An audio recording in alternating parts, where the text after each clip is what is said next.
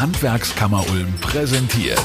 Die Helden des Handwerks. Jetzt als Podcast. Fachberater geben Ihnen wertvolle Tipps und Impulse, wie Sie Ihren Betrieb weiterentwickeln können. Die Helden des Handwerks. Jetzt als Podcast. Heute ist unser Thema, warum ist Digitalisierung wichtig für einen Handwerksbetrieb? Zu Gast bei mir im Studio ist Markus Jele von der Handwerkskammer Ulm. Hallo, grüß Sie, Herr Jele. Ja, guten Morgen. Herr Jele, erstmal grundlegend die Frage. Digitalisierung, das ist ja so ein großer, weitgreifender Begriff. Was versteht man eigentlich unter Digitalisierung? Ja, Digitalisierung ist ja gerade in aller Munde. Jetzt gerade in der Corona-Zeit, wir hören ja überall, dass zum Beispiel in den Schulen die Digitalisierung überhaupt nicht klappt und auch Betriebe versuchen gerade krampfhaft ihre Geschäftsmodelle auf digitalisierte Geschäftsmodelle umzustellen. Aber eigentlich ist es schon ein alter Hut. Also es gibt es ja schon seit 30 Jahren. Wir haben ja selber auch schon längst digitale Lebensstile entwickelt, zum Beispiel durch unser Smartphone. Also früher hat man noch mit Kodak und Polaroid fotografiert. Mhm. Das macht heute niemand mehr. Also früher hat man tatsächlich noch Bilder ausgedruckt und eingeklebt. Heute ist alles nur noch irgendwo digital im Speicher abgelegt. Das, was eigentlich viele schon privat längst praktizieren, wird jetzt in vielen Firmen nachgeholt und auch in Schulen und anderen Institutionen. Eigentlich ein alter Hut, aber es passiert gerade und das mit Wucht. Genau, also es ist ja eine sehr krasse Entwicklung, die gerade stattfindet. Ja. Gerade Stichwort künstliche Intelligenz. Ja. Können Sie da ein paar Beispiele geben, inwieweit das Ganze jetzt Ausmaße annimmt? Künstliche Intelligenz ist eigentlich auch ein alter Begriff, wird ja mit Artificial Intelligence bezeichnet, was nicht genau eigentlich das beschreibt, was es ist. Es ist maschinelles Lernen. Und äh, da gibt's Algorithmen, die sind mittlerweile in der Lage, sehr, sehr leistungsstark Dinge zu erledigen, die früher nur Menschen machen konnten. Mhm. Also zum Beispiel äh, schwierige Entscheidungen zu treffen oder auch Muster zu erkennen. Also es gibt Algorithmen mittlerweile, die Zeitungsartikel schreiben können beispielsweise und dadurch eventuell irgendwann auch Reportern das Wasser mhm. abgraben. Mhm. Ja. Im Guardian zum Beispiel gab es vor ein paar Monaten zum ersten Mal einen Leitartikel, der von einer künstlichen Intelligenz, von einem Computerprogramm komplett eigenständig geschrieben wurde. Das ist hochinteressant. Also diese Artikel, die lernen über Wikipedia und über das Internet, die durchsuchen alle möglichen Fachartikel und ziehen eigenes Wissen draus und kommen zu eigenen Schlussfolgerungen. Das sind Dinge, die hätte man vor 10, 15 Jahren noch nicht für möglich gehalten. Aber es passiert. Sie sagen gerade hochspannend, hochinteressant, aber wird dann in Zukunft auch den einen oder anderen wahrscheinlich den Job kosten. Ja. Ist ja mittlerweile auch schon so, dass das, vieles digitalisiert einfach Das kann gut sein, ja. ja. Da ist echt damit zu rechnen. Also wir stehen in einer Position, wo wir wahrscheinlich so ein zweites Maschinenzeitalter jetzt erleben. Also das erste Maschinenzeitalter war ja vor, sagen wir mal, 150, 200 Jahren so die Erfindung der Dampfmaschine. Und damals wurde die menschliche Arbeitskraft, die körperliche Kraft durch die Dampfkraft oder dann später Diesel und Elektromotor ersetzt. Und jetzt stehen wir an einem Punkt, wo Computeralgorithmen uns die Geisteskraft ersetzen, sozusagen. Also wo auch Berufe, die früher absolut sicher waren, zum Beispiel in der Bank oder in der Versicherung, mhm. wegrationalisiert werden können und wirklich auch durch Algorithmen, die sehr, sehr leistungsstark sind.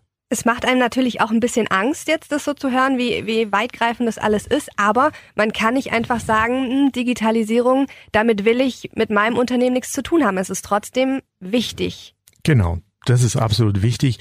Und man könnte schon sagen, dass dadurch auch das Geschäft von jedem Einzelnen, also von jedem einzelnen Betrieb auf eine nächste Stufe gehoben wird. Also nehmen wir mal das Beispiel mit der Dampfmaschine oder der Dampflok nochmal. Mhm.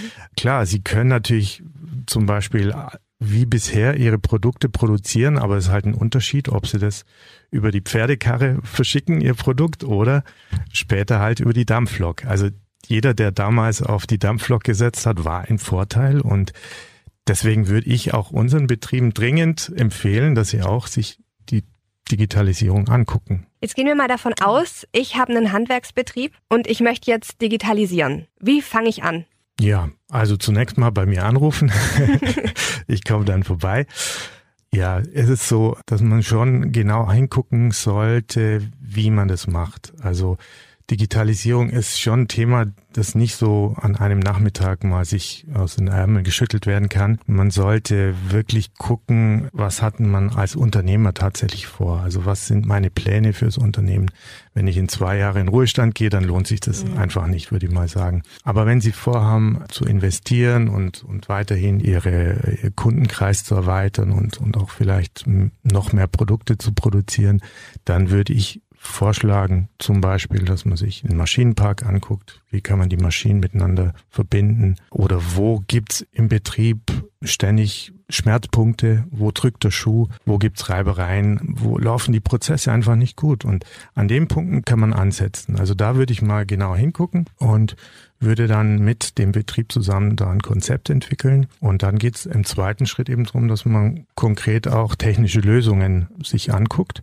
Wie könnte sowas in digitaler Form abgebildet werden. Und das ist dann noch nicht der Endpunkt. Dann macht man meistens Tests und evaluiert das. Also man, man schaut sich die Ergebnisse an. Letztendlich kann man dann, wenn man zum Beispiel ein Archivsystem bei sich in der Firma einführt, dann könnte man sagen, ja, es hat sich bewährt und dann könnte man den nächsten Schritt gehen. Grob zusammengefasst, einfach mal Gedanken machen, was im Alltag unfassbar viel Zeit und Nerven frisst. Genau. Und wie man das dann vereinfachen könnte. Genau. Also oft ist es ja so, dass Firmen anfangen, irgendwas in Excel zu machen. Mhm. Und der nächste druckt dann Excel aus und gibt es dann wieder in das übernächste System ein. Und das ist natürlich auch wenig sinnvoll. Also da kann man äh, Horden von, von Leuten damit beschäftigen, nur irgendwelche Daten von A nach B zu transportieren. Viele wollen mit dem Ganzen ja gar nichts zu tun haben, weil sie auch ein bisschen Respekt davor haben, auch online immer präsent zu sein. Da kann man ja auch das ein oder andere falsch machen. Aber da will ich nochmal betonen, Sie sind ja da, um zu unterstützen. Man muss das nicht alleine machen. Genau. Also wir, wir sehen uns da so in der Rolle des Sherpa, würde ich mal sagen. Also man muss nicht alleine den Mount Everest hochgehen. Das ist da vielleicht doch ein bisschen viel für einen Anfang. Aber wir begleiten da unsere Kunden und wir sagen ihnen, was realistischerweise geht und wo sie besser die Finger davon lassen sollten. Und es ergeben sich dadurch viele, viele Chancen, wenn man dem Ganzen offen gegenübersteht. Haben Sie dafür vielleicht ein paar Beispiele? Es ist oft so, wenn ich bei Firmen ähm, reingucke und vorbeischaue, dass, dass ich dann schon sehe, dass im Büro zum Beispiel die Leute echt absaufen in Papierbelegen. Mhm. Und da türmen sich also die Papierstapel auf dem Schreibtisch und da sehe ich schon, oh, da könnte ein Schmerzpunkt sein. Und da ist es dann oft so, dass es sich sehr, sehr schnell lohnt, sich mit einem Archiv zu beschäftigen, mit einem elektronischen Archiv. Da scanne ich dann diese Belege ein. Die sind dann auch so abgelegt, dass sie durchsuchbar sind. Und da kann ich als Anwender, so wie bei Google zum Beispiel, gebe ich einen Suchbegriff ein. Wenn ich zum Beispiel nach einem Beleg aus, aus dem Jahr 2016 bei einem bestimmten Lieferanten suche, gebe ich das als Suchkriterium ein und dann spuckt mir das System sofort diese Belege aus. Also da muss ich nicht lange in den Keller, ins Archiv und dann Aktenschränke durchsuchen. Mhm. Ich hab's einfach, ja. Spart Zeit und Nerven. Das sind wir wieder beim, beim genau. Thema. Genau. genau. Noch kurz zu einer anderen Frage. Jetzt der Schwabe, der will natürlich immer wissen, was kostet mich das? Ist es teuer? ja, es kann teuer sein, aber es kann sich auch sehr, sehr schnell rentieren. Also für einen Schwaben ist ja nicht nur wichtig, was es kostet, sondern was es auch bringt. Mhm. Es kostet im ersten Schritt nicht nur Geld, sondern eben auch ein bisschen Hirnschmalz. Und man muss auch Zeit reinstecken. Also es ist nicht so, was ich eben vorher schon gesagt habe, dass ich es an einem Nachmittag erledige, sondern es ist ein kontinuierlicher Prozess. Ich muss da wirklich dranbleiben an solchen Themen, muss mir Gedanken machen über die Zukunft meines Betriebes und was ich eigentlich erreichen will. Und wenn ich das im Hinterkopf habe, dann kann ich sagen, ja, jetzt investiere ich konsequent in so einen Bereich. Da kann man erstmal klein anfangen und kann das nach und nach auch vergrößern. Meine Erfahrung ist, dass sich das relativ schnell dann rentiert und dass sie die Vorteile, die sie rausziehen, weit das überragen, was sie vorher reingesteckt haben an Zeit und Geld. Sie haben jetzt gerade gesagt, es ist ein Prozess, aber auch ein Prozess, der sich ja dann im laufenden Betrieb immer weiterentwickeln wird, den Bedürfnissen vom Kunden. Genau, das kann auch wirklich sein, dass sich im, im laufenden Betrieb manche Sachen als, als Sackgasse herausstellen. Das kann durchaus sein, dass es dann vielleicht bessere Lösungen gibt. Dann muss man halt nachjustieren. Aber das ist, glaube ich, legitim. Das mhm. machen viele Firmen so. Wird es irgendwie staatlich gefördert, das Ganze? Ja, da gibt's sowohl vom Bund als auch vom Land Baden-Württemberg Förderprogramme, die diese Themen speziell fördern. Ich glaube, ein, ein wichtiges Staatsziel ist ja auch, dass wir die Digitalisierung in Deutschland vorantreiben. Beispielsweise, wie ich gesagt habe, in Schulen ist ja gerade ein großes Thema. Der Staat versucht ja auch die ganzen weißen Flecken auf der Landkarte, was Netzabdeckung angeht, zu schließen. Eben weil der Staat auch bestimmte Dinge von Unternehmen fordert im Digitalbereich, zum Beispiel bei der Steuererklärung, werden solche Förderprogramme aufgesetzt und ich kann als Unternehmer die dann auch in Anspruch nehmen, sowohl als Zuschuss oder als Kredit. Und wir helfen auch in dieser Geschichte den Unternehmen, wie sie zum Beispiel diese Anträge stellen können. Was ist der größte Fehler, den ich machen kann im Hinblick auf die Digitalisierung? Sie nicht zu machen. genau, ich würde fast sagen, dieses Thema auszusitzen. Das ist, glaube ich, der größte Fehler den man machen kann.